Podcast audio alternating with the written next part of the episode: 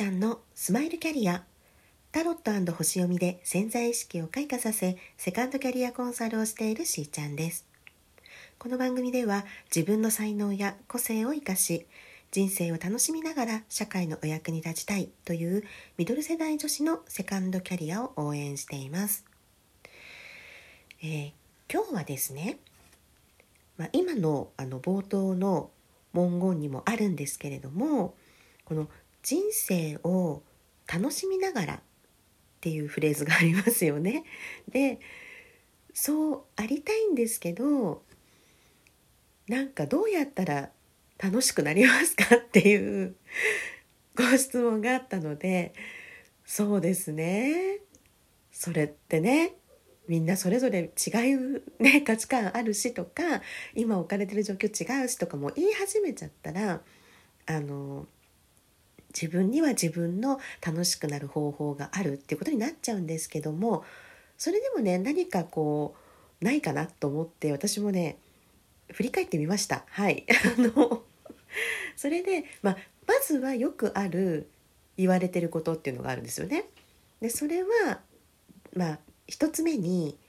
もう小さなことでもいいから何か目標を持ってみよう。目標を立ててみる。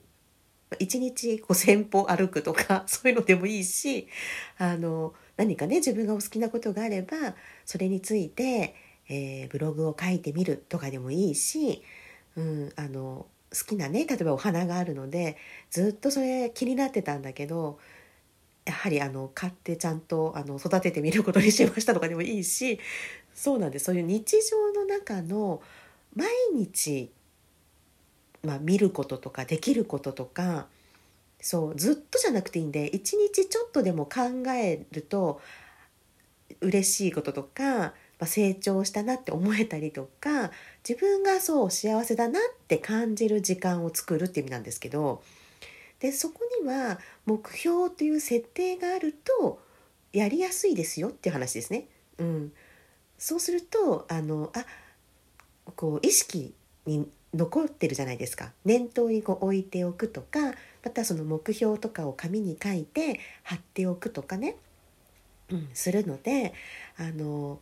パッと目についた時にあそうだそうだっていう感じで取り組みやすいんですよね。だから何かをこう達成するためにっていうことではなくってそれをすると本当は楽しいんだけど結構忘れちゃったりとか面倒くさくなっちゃったりとかまあいっかみたいにねこうなりがちなのでそれを好きなことと目標をセットにするっていうことね。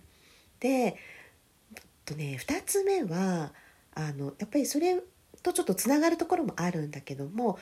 自分があの成長しているなって感じる時っていうのをすごくあの幸せだなって感じるっていう方ね最近よく聞くんですね。でそういうふうにあの言葉にして成長してるなとか思ってるわけじゃないんだけども例えば興味があることを勉強している時って楽しいとかあの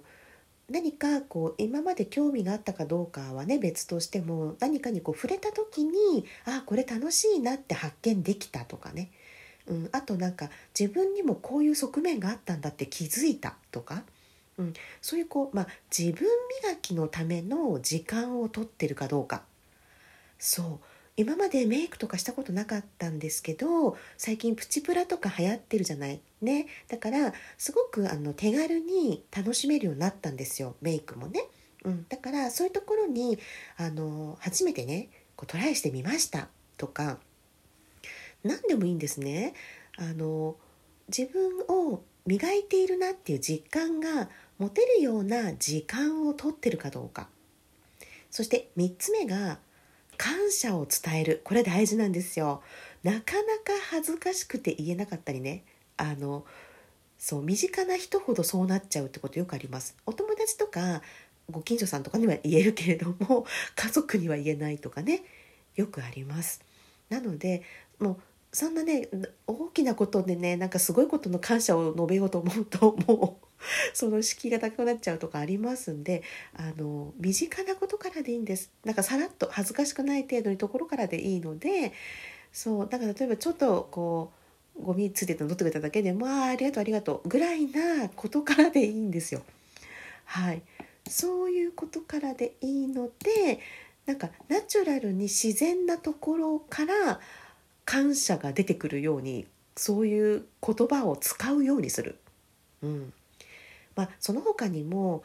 自信を持つとか何か趣味を見つけるとかそういうのはねよく言われていることです。ただ私が今日言いたいのはですよミドル世代の女性ですからね私たち あのちょっとねお話ししている方々がねそうでこの配信もミドル世代の女性たちが次のステージにね向かっていこうっていうところの応援をしていきたいってね言っていますのでね、こういう通り一遍のことじゃね って言われちゃうんであのもうちょっと具体的なことを言いましょうか。えーとまこれはあの本当セカンドキャリアの方をやっていても感じることなんですがあの年齢が上がれば上がるほどやはり人付き合いのあのエリアとか質とか変化してきていますね。そしてあの全然意識していないと結構あの限られた世界になってしまうっていうことが多いんですね。でそれに早めに気づかれている方とか何か趣味を持って来られた方はいいんですけれども結構定年後になって孤独っていうところに皆さん直面するんですよ。で50代の もちろんその前後ねの皆様ねあのミドル世代の方々はお子様のつながりでとかあのご主人のつながりでとか地域の中でとかいろんなお顔を持ってると思うんですが自分が心から「ああ楽しいな」とか「ああほっとするな」って思えるような人間関係人付き合いを作りましょうっていうことです。これが目標になってもいいと思うしあのとにかくね幸せ度がぐんとアップするんですよ。もうね話するだけで、ま、なんならねあの会わなくても会えなくてもそうあのつながってるっていう感覚とかもねそうですし、まあ、できればねあのちょっと話したいねなんていう時も今やいろんなツールありますからね LINE を使ってとかインスタを使ってとか交流も図れるでしょうしあの、まあ、もちろんリアルにお会いできればその方があのよりね絆も深まるでしょうがあのとにかく自分が本当に楽しいなって思える人とかまたその学び合うグループとかでもいいんですけどそういう人付き合いね人間関係というものを大事にしていきましょうっていうのがもうダントツなんです。すごくないですかこれ。あまああの夫婦のね関係性とか家族を考えようっていうのもすごいテーマにあるんですけどでも実はそれを抜いて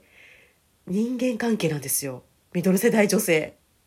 ねここがあるかないかで幸せ度も違うし柔軟性が変わってくると言われてるんですね。また人間としても揉まれるからいろんな感情を味わうのでそうここはとてもね大事にされていってくださいっていうことです。でそれがある上での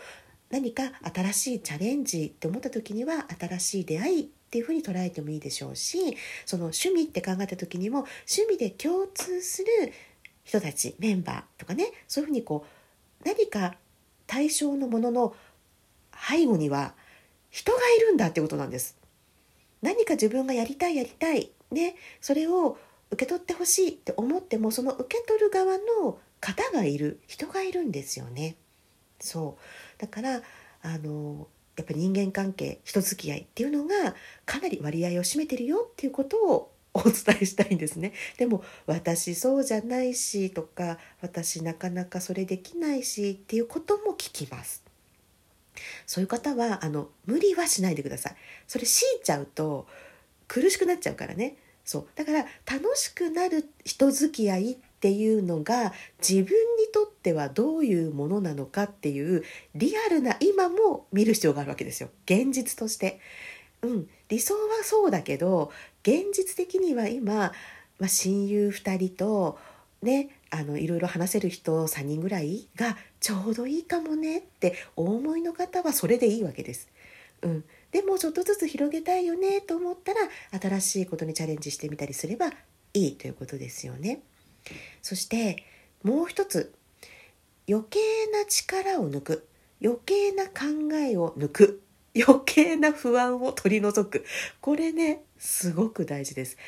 あのハッピーなこととかまあ、人付き合いもそうですけど楽しいことっていうのは楽しんでいる人たちと一緒にいるから楽しいんですよね。そして夢とか願いを叶えたい人はやっぱり夢とか願いを持ってらっしゃる方たちと一緒にいた方が